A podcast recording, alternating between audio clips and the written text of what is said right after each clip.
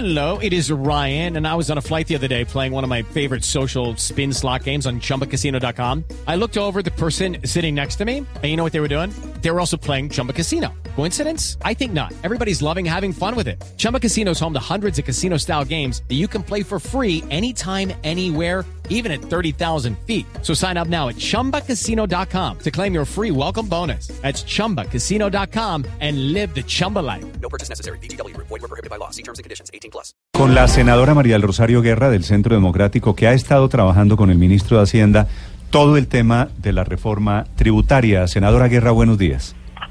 Muy buenos días, Néstor, para usted y para todos los oyentes. ¿Ya llegó al Ministerio de Hacienda? No, no, va.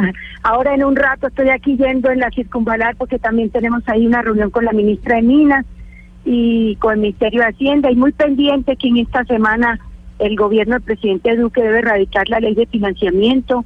Como coordinadora ponente que fue el presupuesto general de la Nación, pues fue, eh, fue claro en que el presupuesto está desfinanciado en 14 billones y que el gobierno debe erradicar esta semana una ley de financiamiento para eh, conseguir gran parte de estos recursos y estamos atentos entonces ya a la erradicación de esa propuesta. Perfecto. Doctora Guerra, la he llamado precisamente por eso, para que usted le cuente a los oyentes de Blue Radio en qué va esa ley de financiamiento, que es en realidad una reforma tributaria pues más ambiciosa porque, según el presidente, establece unos puntos de reactivación económica. Finalmente, el IVA, ¿en cuánto va a quedar, senadora Guerra?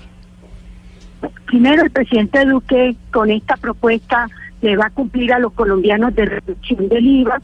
En principio, eh, va gradualmente, se está planteando una reducción del IVA al 16% de aquí al año 2022. Nosotros aspiramos que pueda reducirse al 15%, pero de por sí ya es una reducción significativa del IVA y sobre todo, como el IVA tan, afecta tanto a las personas de más bajos ingresos, la propuesta novedosa que también trae el gobierno nacional es que se le devuelva a los, a los deciles más pobres, esto es, a los 20% más pobres de, los hogares, el, lo que pagarían por IVA. Entonces estamos hablando de que puede estar recibiendo el 10% más pobre, algo así como unos 18 mil pesos mensuales y el 20% más pobre como unos 28 mil pesos mensuales. Eso es novedoso en el país y va a ser una manera de que las personas que tenemos mayor capacidad de gasto podamos pagar esos IVA y, y por esa manera compensar a aquellos para poderlos, de aquellos de menos capacidad de gasto, para los devolver. Entonces, hay una primera propuesta del gobierno que es importante, reducir el IVA y devolverle a, los más pobres lo que pagan por IVA. Doctora María del Rosario, a ver, por, por partes. Usted me dice que la reducción del IVA bajaría de 19 a 16%, ¿le entendí? En principio eso es lo que 17, 16% es lo que se ha dicho ya por parte del director de la DIAN y de Hacienda. ya esta semana, cuando la radiquen, sabremos exactamente el porcentaje. Pero lo que hemos venido hablando cuando discutimos el presupuesto general de la Nación y en las reuniones que hemos obtenido analizando eh, eh, la ley de financiamiento, se puede estar hablando de alrededor de un 16%. Nosotros ojalá esperamos que sea posible que hacia el año 2022-2023 y se puede reducir el IVA al 15%. Sí, es recogen más plata aumentando el número de productos que van a tener IVA que bajando el IVA de 19 a 17 o a 16%? Bueno, aquí hay dos temas que hay que tener presentes. Y es que como consecuencia de una reducción del IVA se espera que se reduzca la evasión.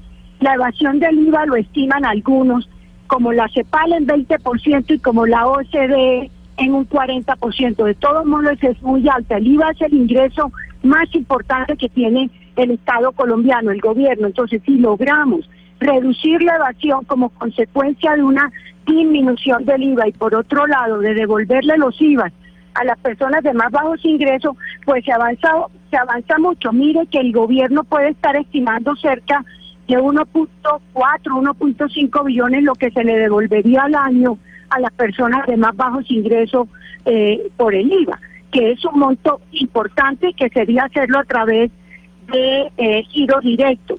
Esto fue recomendado también por la Comisión Pero, de pero senadora, Tributarios que se ¿cuánto, conformó. ¿cuánto deja de recibir, cuánto deja de recibir la DIAN por la rebaja del IVA de 17 a de, de 19 a 17? Bueno, lo que entiendo de, de que va a ser una reducción gradual, el IVA, por ejemplo, en el año 2017, que es el último que tenemos de IVA, se recaudó de IVA 37.5 billones de pesos. Sí. Ese fue el recaudo en el 2017.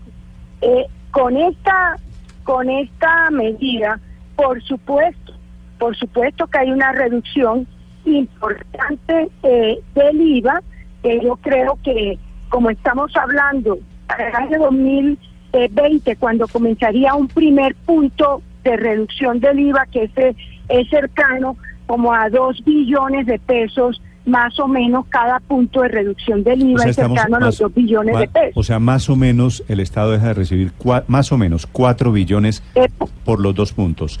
¿Y cuánto, ¿Y Eh. cuánto recoge poniéndole IVA a todos los productos de la canasta familiar?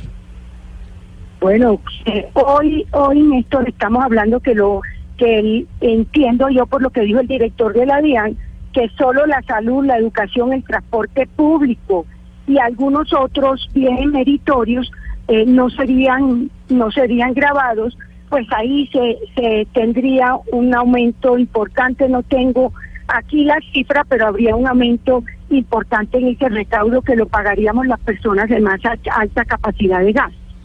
Eh, doctora Guerra, en uno de los debates eh, de moción de censura al ministro Alberto Carrasquilla, en una de las intervenciones, el expresidente Álvaro Uribe dijo que no estaría de acuerdo con un IVA a toda la canasta familiar. ¿Siguen ustedes en esa, en esa tónica o van a apoyar IVA a la canasta familiar? Es importante tener claro lo siguiente, la en la canasta básica hoy hay 181 productos que tienen eh, algún tipo de gravamen, 98 tienen un IVA del 19%, 10 tienen un IVA del 5% y 73 tienen un IVA del 0% que están exentos y los otros están excluidos. Nosotros por eso lo que vemos es que si la reducción del IVA es importante, es significativa, y se le y se asegura un mecanismo de devolución a los demás bajos ingresos, es posible estudiar la alternativa de que se aumenten para algunos productos eh, eh, como base de sujeto al IVA de la canasta, pero hay que proteger salud, educación, transporte público y otros productos que son meritorios que definitivamente sí creemos que no deben tener ningún tipo de IVA. Y algunos pueden tener eh, pues unos IVA menores, eso también hay que esperar cómo va a radicar el gobierno la propuesta, si va a ser igual para todos o va a ser diferenciado como existe hoy que hay 0, 5 y 19. Hmm. Tenemos que esperar Sí. esa parte, no la conozco. Que se supone que daría así 0, 5 y 19. De hecho, la idea es que empiecen a pagar un IVA del 5%. le- La carne, la leche, la lechuga, el tomate y el resto de alimentos. Pero va a ser muy difícil eso, eh, senadora, porque hay sectores con mucha representación en el Congreso, como por ejemplo los ganaderos, que se van a oponer, lo mismo que los avicultores, los palmicultores, los azucareros, que de un momento a otro les pongan IVA del 5%, parece a todas luces algo muy difícil. ¿Usted cómo lo ve? Bueno, lo que pasa es que aquí hay otra realidad importante de tener presente. Para mucho productor, al no, al tener exclusión del IVA, o sea, no tener hoy grabado con IVA, no les permite descontar los como costo. Entonces eso termina encareciéndole y por eso a algunos sí les favorece que tengan IVA, aunque sea el cero del 5%.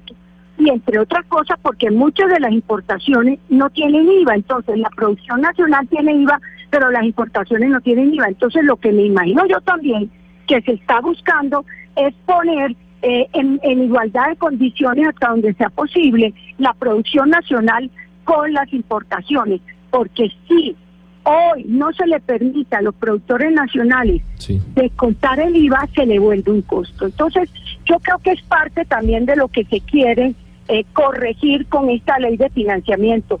Yo veo que claramente la ley de financiamiento también va a buscar que eh, no tengan IVA los bienes de capital en el sentido de que se les pueda descontar los IVA y por esa vía incentivar también la modernización eh, del- de muchas de las empresas colombianas.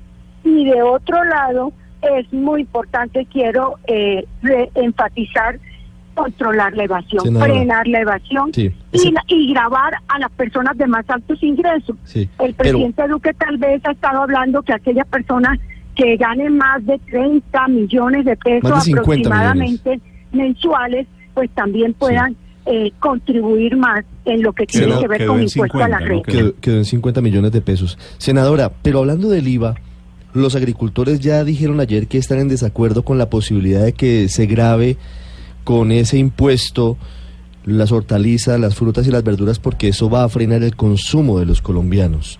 Eso está ligado a otra cosa. ¿Cómo evitar que se frene el- consumo, pero además cómo van a devolver el IVA? Porque aquí la idea es que esa plata se le va a devolver a cerca de 3 millones de familias. Esa plata se le va, se le volvería cerca de 2.200.000 hogares y hoy yo creo que hay una gran experiencia de lo que ha sido Familias en Acción, que ha sido unas transferencias focalizadas que y yo creo que se va a apoyar me imagino, ese mecanismo.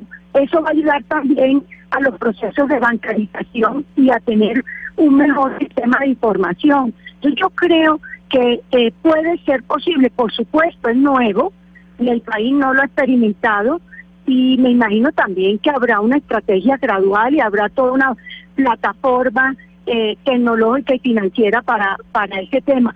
Pero lo importante es que el gobierno le plantea al Congreso alternativas y en el Congreso eh, vamos a dar los debates, y, pero hay dos temas que son claves. Reducción del IVA, devolución a ese 20% más pobre.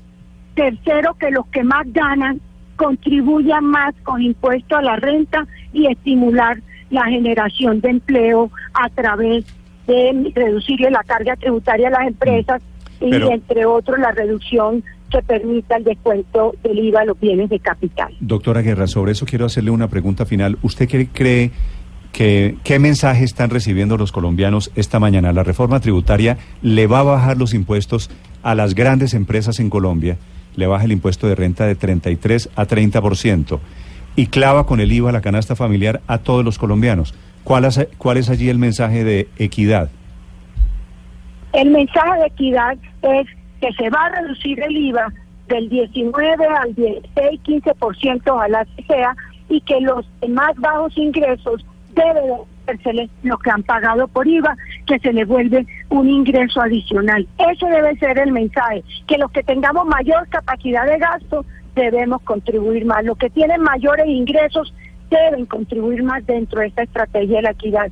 Mire, el compromiso, el compromiso es que es, en este país, primero, los que más ganan, más contribuyan. Segundo, los que generan empleo se comprometan en generar más empleo y formalizarlo. Y tercero, los de más bajos recursos no se les no se les cargue ese mayor IVA. Que el 10 del 16 al 19, que fue la reforma del año 2016, golpeó muy duro a las familias de más bajos ingresos. Ahora se les va a rebajar y por eso se les va a devolver.